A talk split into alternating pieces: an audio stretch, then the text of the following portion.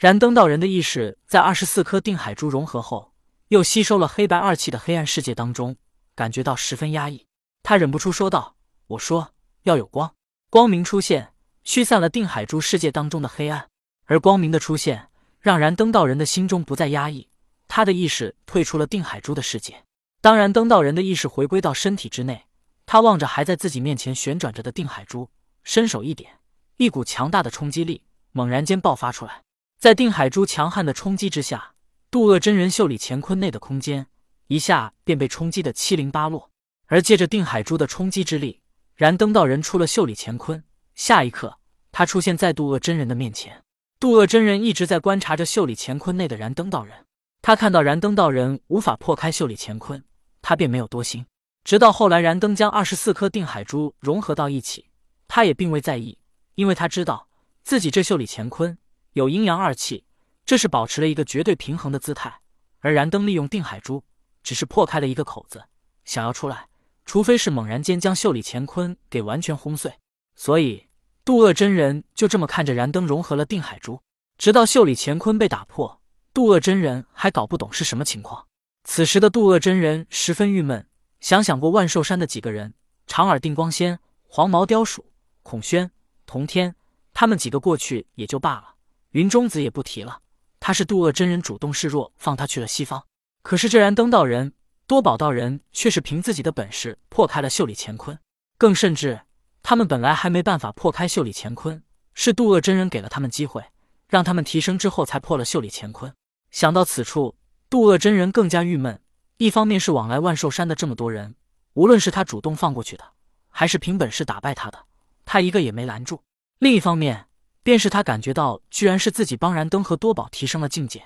他们拿自己在练手。更甚至还是自己给了他们练手的机会。想到这里，渡厄真人心中暗暗决定：以后无论是谁要从万寿山过去，他都不能留情，必须要拦住一个人，否则也显得他太失败了。而且，渡厄真人还做了一个决定，那就是他把人收进袖里乾坤之后，绝对不再给他们领悟的机会，最好是当场就让他们昏迷。想到这里，渡厄真人想起了自己另外一门法术，便是窍中二气吸人魂魄。到时，他便将窍中二气的法术与袖里乾坤结合起来，让进入他袖里乾坤内的人直接昏迷。燃灯道人出了袖里乾坤，他望着眼前的渡厄真人，发现他没说话，反而陷入了沉思当中。于是，燃灯说道：“道友，你是不是在疑惑我是怎么破了你的袖里乾坤？”渡厄真人没有回答，而是直接道：“既然你破了我的袖里乾坤，现在便可以走了。”燃灯疑惑。但他又十分想在渡厄真人面前炫耀一番，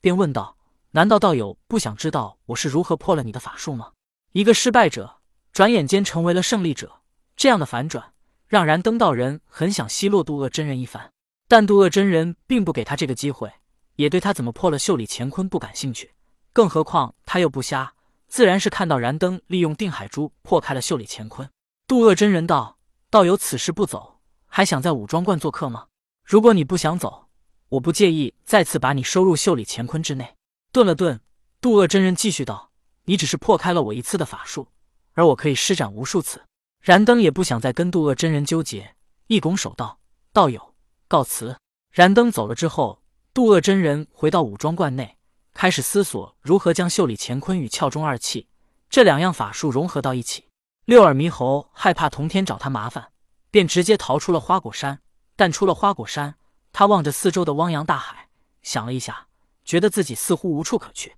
甚至他的心里隐隐有了把花果山当成自己家的感觉。六耳猕猴感觉到很奇怪，他在花果山没有亲人，也没有朋友，他搞不明白自己为何会产生这样的想法。其实，六耳猕猴不知道的是，他虽然压制了五彩石本来的意识，现在他的所作所为在影响着五彩石，但同时。五彩石的意识也在影响着他。六耳猕猴没有把花果山当成家，可是五彩石已经把花果山当成了自己的家。所以，此时六耳猕猴猛然间离开花果山，心里却有些不舍。就在六耳猕猴不知该怎么做之时，他突然感觉到脑袋上一紧，仿佛突然有一个意识告诉他，让他前往东海龙宫。六耳猕猴的脑袋上已经被童天套上了金箍，而金箍仙马穗，他自出生之后。便一直跟在帝启的身边，虽然帝启抛弃了他，可那段时间才是让他最为留恋的日子。金箍仙和六耳猕猴一起离开花果山之后，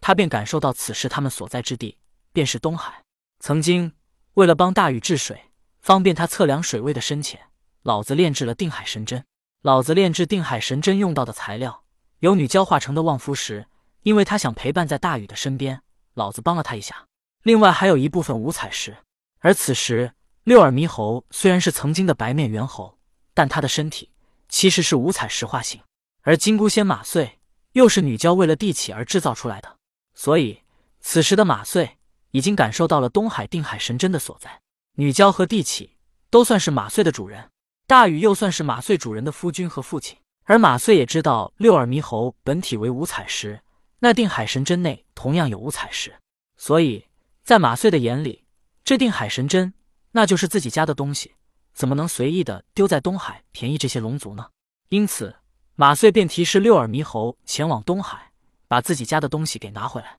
六耳猕猴不是一个会被旁人随意摆布的猴子，脑海里一个意识告诉他前往东海龙宫，但他偏偏不去，所以他身体一跃，便要向着远处飞去。可他刚纵身飞跃到半空，便感觉到脑袋一紧，接着他头上的金箍越勒越紧，他感觉到脑袋火辣辣的疼痛，这样的疼痛让他无法抵挡，身形一顿，摔到了地上。头痛的无法忍受，六耳猕猴痛的双手抱头在地面上翻滚哀嚎。他用力撕扯着金箍，想要把金箍给拽下来，可任凭他如何用力，都无法撼动金箍半分，反而让他脑袋更加的疼痛。去东海龙宫，马穗用威严到不容置疑的声音，以意识告诉六耳猕猴。